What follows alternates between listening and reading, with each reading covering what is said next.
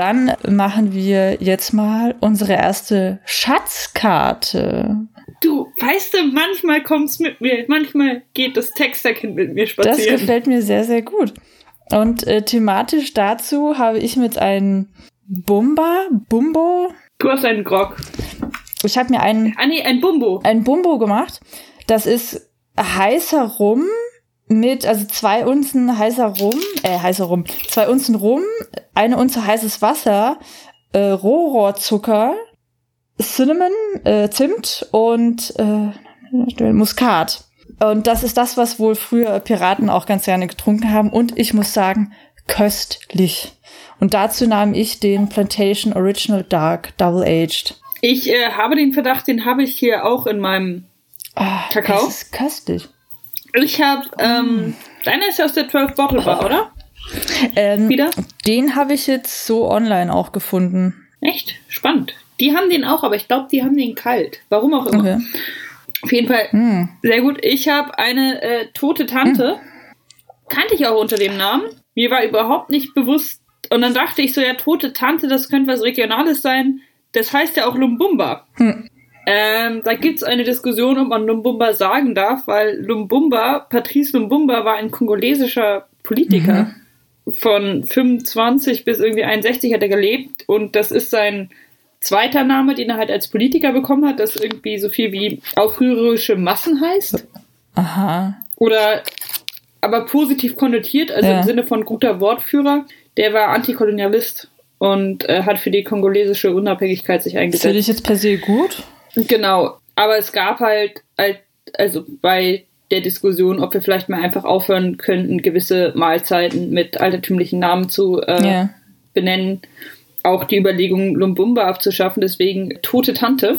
Nach einer Föhrschen, Föhrischen, nach einer Legende der Insel Föhr, in der äh, eine in Amerika verstorbene Tante Aha in einer Kakaokiste zurückgeschippert wurde. Was natürlich viel angenehmer ist wie äh, Freiheitskämpfer.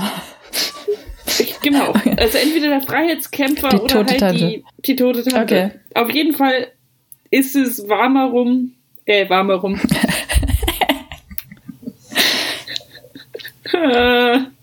Wir sind aus der Übung. Äh, heißer Kakao mit äh, rum. In meinem Fall hm. Auch mit ein bisschen Rohrzucker und einer guten Mischung aus ungesüßter Mandelmilch und Sojamilch für meine Mandelmilch alle war. Ja, dasselbe Problem hatte ich auch mit der Mandelmilch, deswegen dachte ich mir, äh, ich gehe jetzt mal komplett auf nur noch heißen rum. Und es ist köstlich, aber äh, damit ich immer noch den Schokoladenanteil habe, habe ich hier diesen wunderschönen Löffel mit äh, veganem Nutella. Ich hätte hier natürlich auch die äh, Glühweinbonschen aus meiner Veganer-Box. Hm, siehst du? Zählt es als Sherry? Warte mal. Also das wird jetzt entweder abartig oder geil. Mm, ich bin auch ein bisschen versucht, die Schokolade hier in den äh, Bumbo reinzurühren. Äh, das ist aber echt köstlich. Ich muss sagen, ich habe Rum relativ spät für mich entdeckt und bereue es jetzt ein bisschen, weil man kann damit ja eigentlich alles machen. Der ist kalt, der ist heiß, der ist immer gut. Rum geht eigentlich immer. Ja, Rum geht mm. immer. Darum äh, auch äh, das latente Piratenthema unseres Podcasts. Ey, ich habe jetzt schon wieder das halbe Glas weggesüffelt, einfach weil es so köstlich ist. Die sind ja herzförmig, das ist mir nie aufgefallen. Was?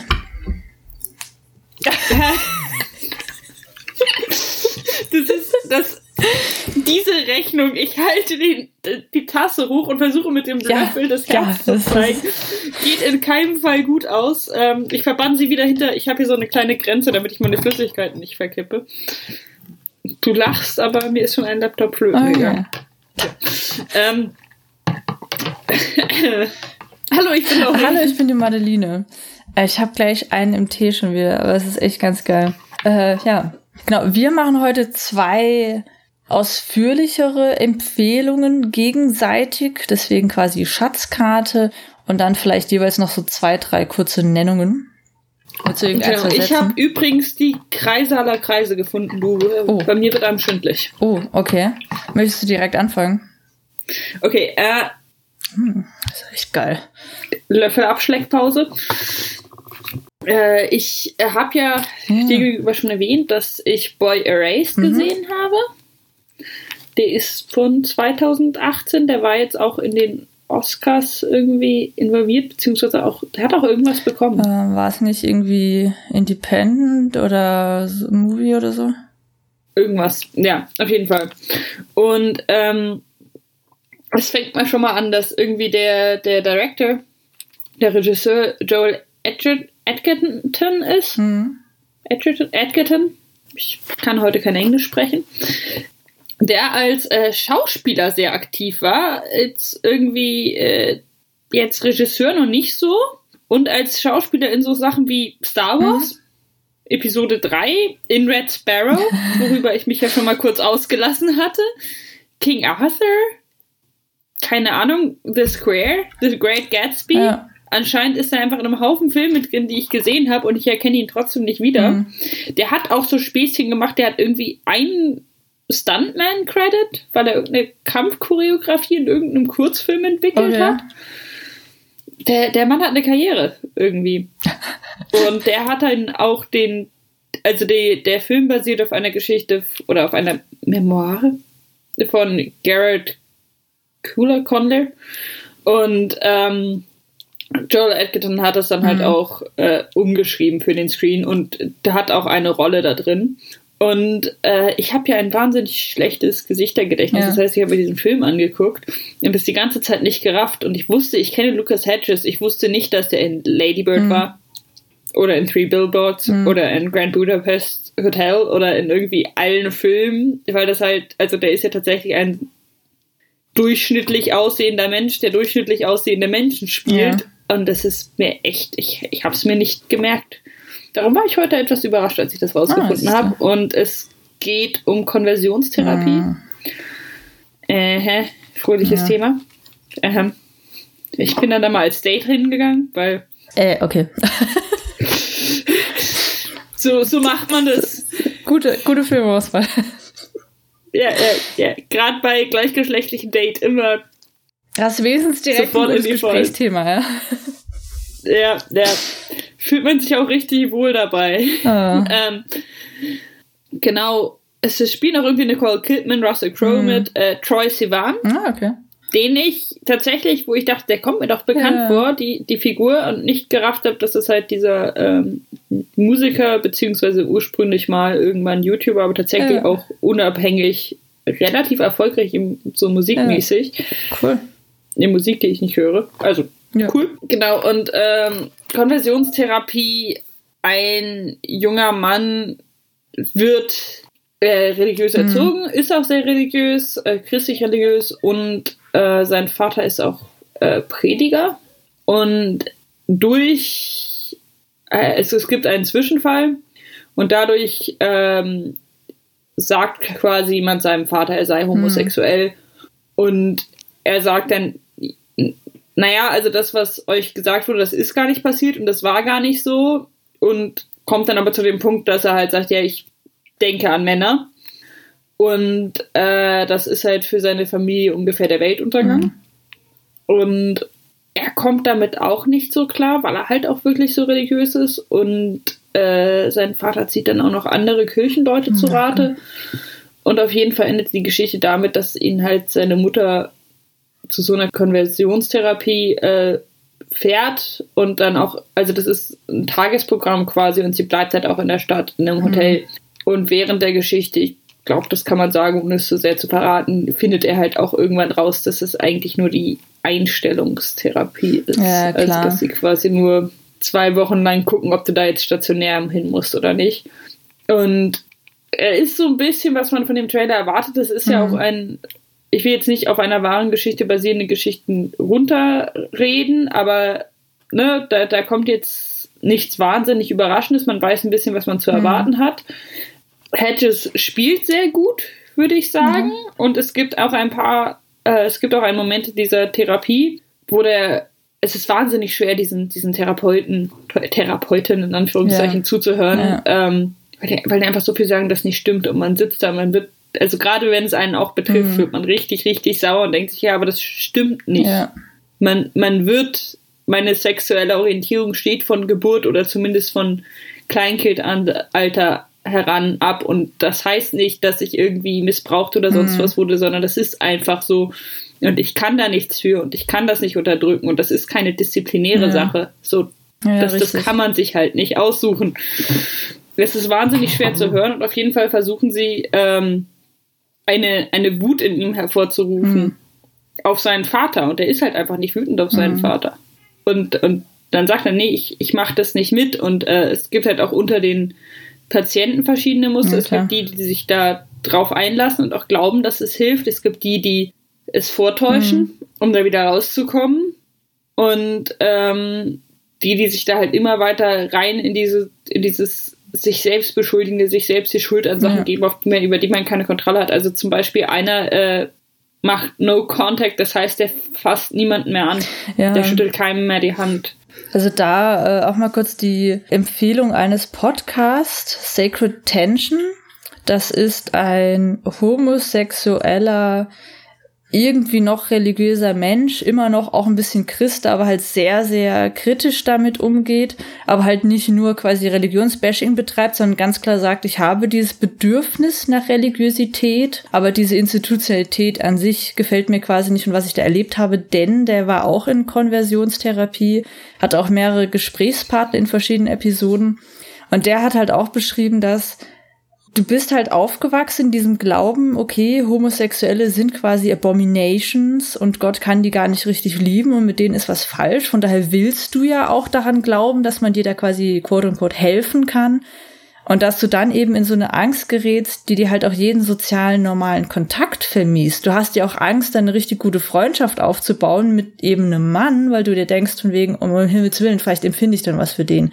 Von daher ist dann ganz oft dieses Rückzugsmoment da und da gehst du natürlich auch komplett ein. Und der hat einige Episoden, wo er sehr gut beschreibt, was ist eigentlich Konversionstherapie. Gibt's ja tatsächlich nicht mehr ganz offiziell, aber leider immer noch. Und erklärt da auch ein bisschen, was die da machen, was die Mechanismen sind und eben auch die wahnsinnigen Folgen. Also die Suizidrate unter den Opfern äh, des Ganzen ist ja auch wahnsinnig hoch. Es gibt auch eine, es gibt sowohl vom, von den deutschen öffentlich-rechtlichen äh, ja. jetzt gerade irgendwo eine Sendung zu, die, die liegt noch in meiner YouTube, musst du dir noch angucken, mhm. Schleife, und eine Weiß-Dokumentation, ja. also das, das Thema Kann kommt gerade ja wieder ein bisschen auch. hoch. Genau. Ähm, ich ich finde mhm. das wahnsinnig spannend. Mir geht das zum Glück ein bisschen ab, weil ich halt Glück hatte, in einem Umfeld aufzuwachsen, wo so relativ klar ja, war. Ist bei mir auch so alles, was ich machen müsste, damit meine Eltern mich nicht mehr lieben, oder beziehungsweise es ist nicht mal, dass seine Eltern nicht mehr lieben, aber mhm. alles, was ich machen müsste, damit ich in einen, in einen Bereich komme, wo man mich in irgendwelche Institutionen steckt, mhm. ähm, würde dann doch sehr auf meinen Handlungen basieren. Ja, richtig. Also das, das wären schon bewusst getroffene Sachen, die ich machen müsste. Ja. Und ähm, was an dem Film gut ist, ist, dass es, ähm, dass die Eltern tatsächlich dann auch ab einem gewissen Punkt unterschiedlich reagieren mhm. und dass die, die Problematik nicht alleine zwischen ihm und seinem Vater stattfindet, mhm. Sondern dass es zwischen ihm und seinem Vater eine Beziehung gibt und zwischen ihm und seiner Mutter und aber auch zwischen seiner Mutter und seinem mhm. Vater, auch wenn man die ja. nicht sieht, weil das dann doch sehr nah ihm folgt.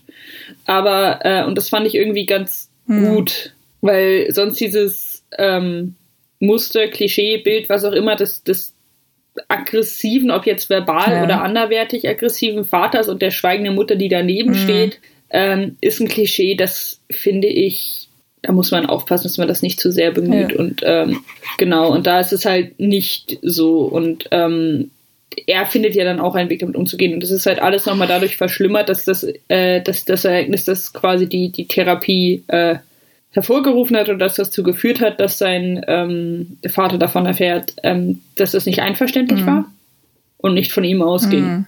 Was ähm, dann nochmal, was halt dann auch in der Konversations äh, Konversionstherapie immer wieder aufkommt, dass die halt von ihm wollen, dass er jetzt erzählt, mit wie vielen Männern er ja. geschlafen hat und er hat aber nie mit einem Mann geschlafen ja. und er, er hat keine Geschichte zu erzählen, mhm. so. Und, und alles, wofür er sich so, so sehr beschuldigt, sind halt Blicke. Ja. Oder ich, ich weiß nicht, ja, ich glaube, Blicke und, und so, er denkt daran, Männer zu küssen und die sind so, nee, und jetzt erzähl doch mal und auch diese fast schon oder einfach wirklich perverse Freude dieser Therapeuten ja, daran, die in ihre Grenzen zu bringen, das ist schon echt abartig. Ja. Und es ist so häufig noch und es ist in so vielen Ländern so häufig. Mhm. Äh, unter anderem auch in Brasilien wurde der Film nicht ausgestrahlt. Ja, ähm, ja. Äh, weil äh, Universal hat gesagt, aus äh, purely financial issues ja, ja, genau. lohnt sich nicht.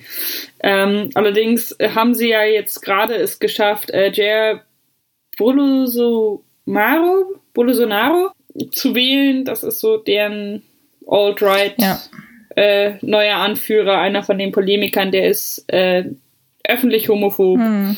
Ich glaube, er hat mal irgendwie gesagt, wenn sein das kann sein, dass ich jetzt die äh, extrem äh, Landesanführer hier durcheinander bringe, aber ich glaube, er hat gesagt, wenn sein Sohn äh, schwul wäre, würde er ihn halb totschlagen ja. oder so. Ähm, und er ist auch Misogynist und alles andere. Und ähm, das es, es kam jetzt aber schon in einem komischen Zusammenhang, dass der jetzt gerade gewählt wird und dann dieser Film dann nicht mhm, ausgestrahlt wird. Und es haben aber auch äh, viele AktivistInnen in Brasilien gesagt, dass gerade in diesem Land, was dann doch sehr religiös ist, wo es noch ja. mehr Konvers Diskussionstherapie gibt als in den USA, mhm.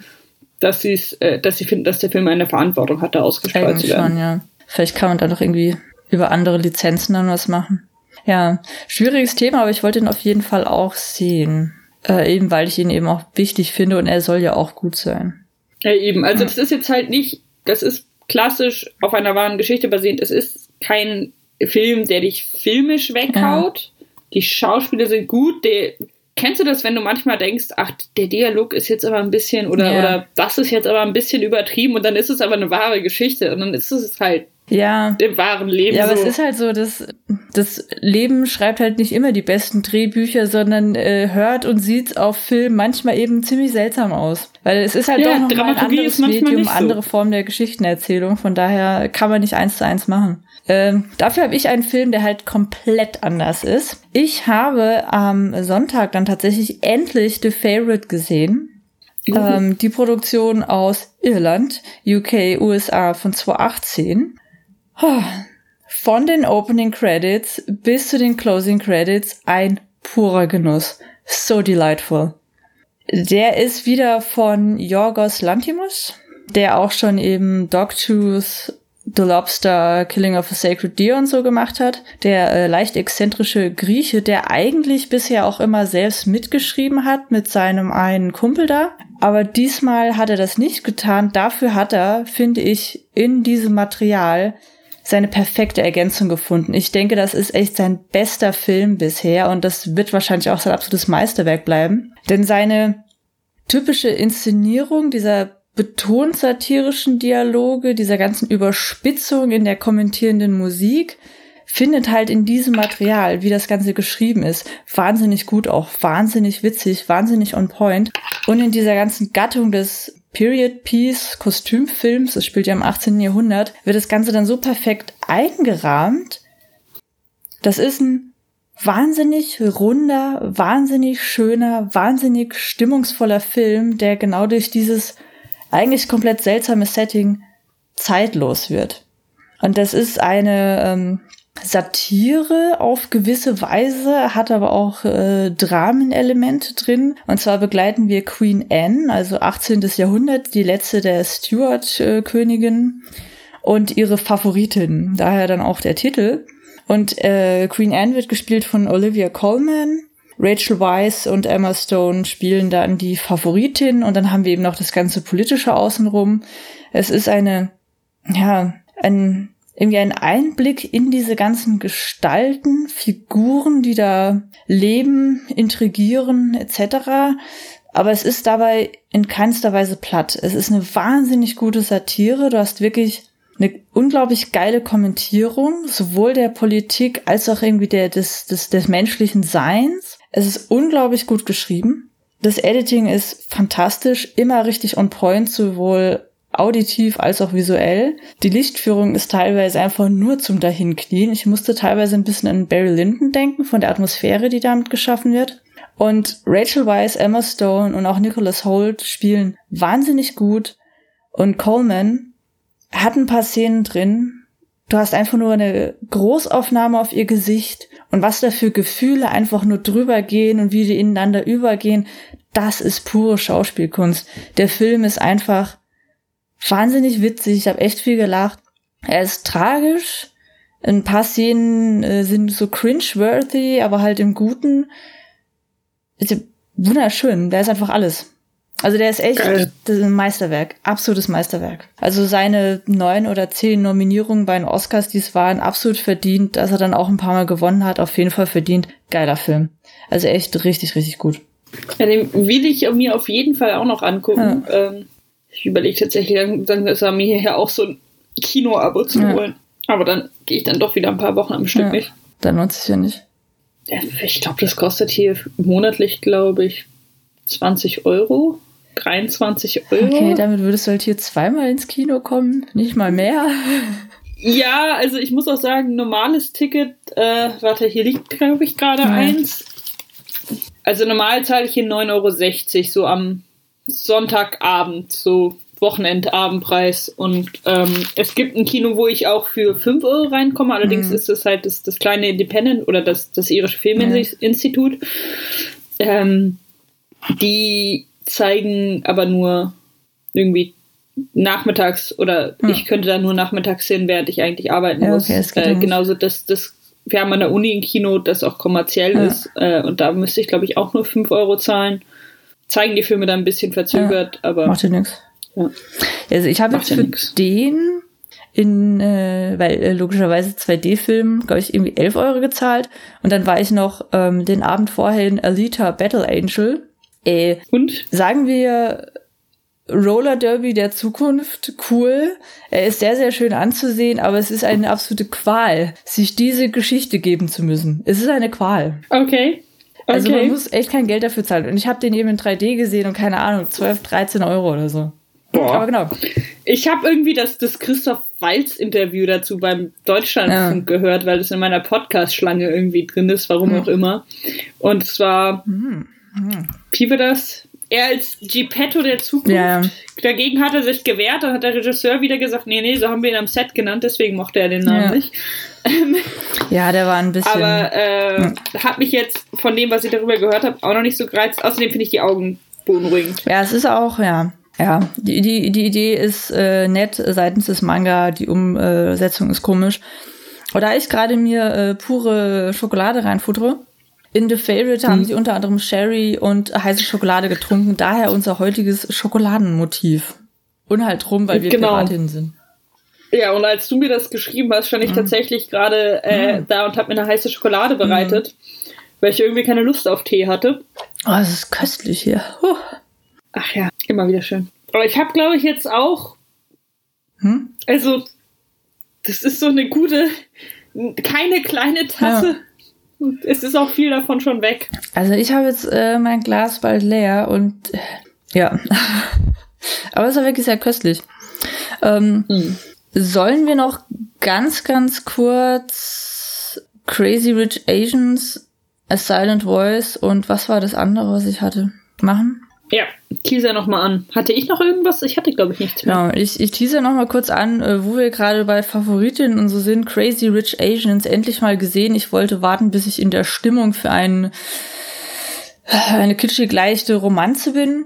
Es ist eine moderne Screwball-Comedy, die halt ein bisschen voker ist durch eben die Representation. Das ist einer der ersten seit Jahrzehnten Hollywood-Filme, der halt einen komplett äh, Asian Cast hat. Wir haben eine Flugzeugszene, äh, Flughafenszene, wir haben eine Bling-Bling-Hochzeit, es ist alles irgendwie da.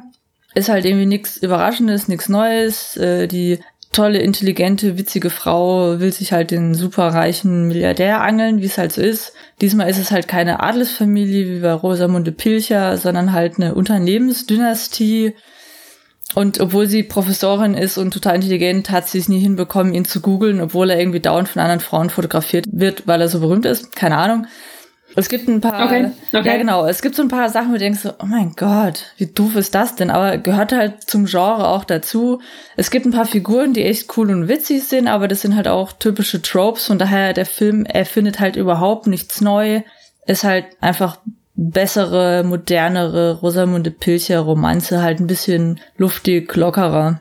Aber ist jetzt halt auch nicht schlecht. Und es ist halt nett, dass es so einen Film endlich auch mal wieder gibt. Ähm, dann habe ich einen Film gesehen, bei dem ich sowas ähnliches erwartet habe, A Silent Voice. ein Anime, den man gerade auf Anime on Demand sehen kann. Eine Plattform, die ich nur sehr empfehlen kann. Ist sie umsonst? Nee, kostet. Aber naja, ist nicht so viel, glaube ich. Und äh, sind echt richtig gute Sachen drauf. Und ähm, wurde mir ein paar Mal empfohlen wegen äh, Your Name. Hat damit wenig zu tun, außer dass es ein gut produzierter Anime ist. Und vom Summary dachte ich immer auch eine einfache Romanze. Der ist aber von der Thematik her durchaus schwer, aber super schön erzählt. Handicap, Mobbing, Außenseitertum, Depression, Freundschaft finden da eine sehr, sehr coole Aufarbeitung und Behandlung auch auf mehreren Ebenen. Es gibt so ein paar psychoanalytische Szenen, die mich inhaltlich und visuell ein bisschen Neon Genesis Evangelion erinnert haben. Ich war nicht darauf vorbereitet, wie tiefgehend der Film teilweise ist. Von da habe ich den im vollkommen falschen Moment gesehen, aber der war echt richtig gut. Richtig, richtig, richtig gut. Also A Silent Voice kann ich nur empfehlen. Ähm, ich habe tatsächlich Ocean's 8 gesehen. Ja. Hätte Potenzial, nur weil sie da auch am Schluss einen Martini trinkt. äh, trinkt. Drinkt. Oh Gott. manchmal, du, manchmal. Ich habe das so empfunden. Ich habe davon jetzt nicht so viel erwartet. Ich habe die Oceans-Filme äh, ganz gerne mhm. gesehen, weil es halt äh, Heist-Filme ja. sind und ich das Format mag. Finde ich auch gut, ja. Und weil sie halt diesen doppelten Boden hatten, beziehungsweise irgendwann den, den, mhm. den quadruppelten ja. Boden. Äh, am Schluss wurde es ein bisschen schwierig mit den ganzen Castleuten und was weiß mhm. ich. Er läuft nach der Formel, ist nicht auf die Männer angewiesen, ist auch kein Remake, mhm. ist kein gar nichts. Also es gibt den, den äh, Danny Ocean, der tot ist, so ja. das ist so ein bisschen ein Motiv, aber nicht so wirklich. Es ist tatsächlich die der Plan, die heißt und auch die Rachegeschichte einer weiblichen ja. Figur mit Hilfe ja. anderer weiblicher Figuren, die dann auch in der Auswahl äh, ihre anderen Leute drauf achtet und dann werden halt die ganzen Diskurse immer so offensichtlich, aber doch spielerisch so, muss es denn eine Frau sein? Ja, mhm. es muss eine Frau sein, weil wenn wir jetzt einen Kerl holen, dann haben wir wieder einen Kerl drin. Ja. Funktioniert unser ganzes Ding hier nicht mehr und außerdem ist es dann wieder hier so ein komischer Dude und das wollen wir ja. eigentlich nicht. Also äh, zieht es ganz gut durch und ich finde, anders als andere Adaptionen, Remakes, äh, kann man dem nicht vorwerfen, dass er schwächer ist oder döver ist oder doch nur einfach wieder das ja, Gleiche ist, sondern es sind tatsächlich eigene Figuren mit eigener Motivation. Ja. Es ist nicht der geilste Film aller Zeiten, ja. aber es ist ein ganz netter Heißfilm und es sind Frauen und es ist eine gute Mischung aus verschiedenen Figuren. Es wird nicht so in, sehr in den Hintergrund der einzelnen Figuren gegangen, aber das wird bei Oceans eh nie. Das ist ja immer nur so angemerkt, angekündigt, irgendwo im Hintergrund und schwingt mal mit. Und es gibt ein ganz nettes äh, Turnaround. Ich weiß jetzt nicht, ob die.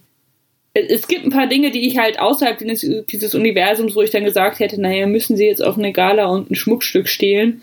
Andererseits äh, ist es halt original, dass wie die Oceans-Dinger Ja, genau, und da hast du halt den richtig teuren Schmuck. Ne? Also genau, und es ist halt. Es ergibt äh, schon Sinn. Das ist tatsächlich recht intelligent, weil ähm, sie kriegen Cartier erst dazu, das ja. Schmuckstück auszuleihen auf die Garde. Und also dafür haben sie so halt einen weiblichen Star dann auch. Also von daher, äh, die, ich finde die Idee, das Setup auch nicht schlecht, aber was mich gestört hat, es gab dann einfach ein paar richtig bittere Plotholes wo ich mir auch dachte, so, oh ja. äh, Moment. Und das finde ich darf in so einem Film, wo es halt gerade um diffiziles Pläne schmieden und austricksen geht, nicht passieren. Aber auch da kann man dem Film selbst das vielleicht weniger vorwerfen, als halt der gesamten Reihe, die nicht gerade besser geworden ist. Nee, nee, es ja, ist halt also. irgendwann auch abgeschwächt. Ja, also. Also. Und auch der erste war. Ja. Ich mag den, ich mag die Figur. Ja, richtig. Ich mag ja. die Dynamik. Das ich mag dieses Buddy-Ding. Spaß dran macht, ja. Ja, und das, das macht halt bei den weiblichen auch Spaß, nur dass halt die, die Body-Dynamik nicht auf dem Maße ausreift. Vielleicht auch einfach, weil man sie weniger lang kennt. Hm, so. Das stimmt. Aber ähm, ist ganz nett, ist ganz gut und anders als bei irgendwelchen, also jetzt mir kommt der Ghostbusters in den Sinn, hm. wo es halt Vorwürfe gab, Moment mal, ihr könnt nicht einfach den gleichen Film nochmal ja. machen mit Frauen. Also da gab es ja sowohl sehr positive als auch sehr negative Reaktionen. Und ein, ein kleiner Vorwurf war so, naja, jetzt komplett männliche Figuren zu nehmen und mit Frauen zu besetzen, macht nicht wirklich Sinn. Wie wäre es denn, wenn man ja. äh, Figuren entwickelt, entweder mit ihrer eigenen Motivation und sich dann erst fürs mhm. Geschlecht mhm. entscheidet oder sie halt von Anfang an auf ein ja. gewisses ja. Äh, Gender halt hin entwickelt, aber ne, nicht einfach das gleiche nochmal nur mit Brüsten. Ja, richtig. Also von daher, es, es gibt wirklich schlimmere Filme. Ich hätte jetzt noch, ich habe noch Venom gesehen. Ich sag's mal so, nicht so schlecht wie erwartet, bei weitem nicht so gut wie hätte sein können. Und ich habe noch zwei eigentlich super Empfehlungen, The Raid 1 und 2. Aber da habe ich jeweils so lange drauf gewartet, dass ich die empfehlen kann. Die würde ich mir, glaube ich, lieber aufheben. Heb sie dir auf. Ja, weil das, das sind richtige super Empfehlungen. Weil wir haben jetzt auch schon wieder äh, 35 Minuten oder so. Ja. Genau. Von daher, das war die Schatzkarte und ich bin jetzt auch fertig und ich werde, glaube ich, richtig gut schlafen. Ja, ich bin auch. Äh Rum.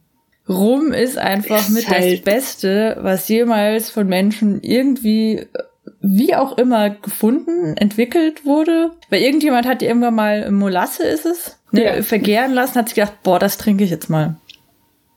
Ist ja schon geil. Ja. Ist jetzt schon richtig Also Rum ist schon ja, vielleicht auch so ein bisschen eine Königin unter den Alkoholen. Alkoholika. Oh, ich bin schon wieder weg. Ach du. Mm. Es ist echt köstlich. Aber ich muss auch wieder äh, neuen äh, Plantation hier holen, weil in der Flasche ist auch noch ein Schlückchen drin, du. Ja, ja, aber ich meine, du. Ich habe hier drei Flaschen in meinem Zimmer. Weißt du, wie sehr das in meinem Selbstbild zehrt? Tja. Ich muss mir gerade aus dem Flachmann einen Cocktail machen. Ja. Beziehungsweise einen Long Drink. Ah.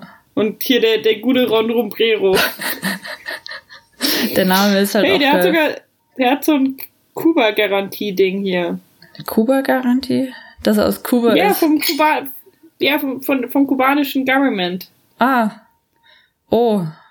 Der ist schon okay. Ah, ja. Also, auch bei Billig-Alkohol achte ich auf das, den Alkohol. Der ist aus Jamaika, ne? Ja. Ja. Der ist aus Jamaika. Ach, ist einfach so gut. Das ist schon richtig so köstlich. Oh. Und der Original Dark passt auch echt fantastisch zu dem bisschen süßeren mit dem Zimt und dem Rohrzucker. Mm. Mm. Geil. Obwohl, also, also wenn du mal einen Grog, Grog machst, ist natürlich äh, der Smith Cross. Ja. Der Navy. Ja, der passt natürlich gut dazu, ja. Aber ich dachte ja. mir, äh, heute jetzt mal ein bisschen was Süßeres. Ja, ja. ja. Geil. Durchaus verständlich. Geil. Ja. Na dann hoffen wir mal, dass die Aufnahme so geklappt hat. Und dann war das unsere erste Schatzkarte. Yay!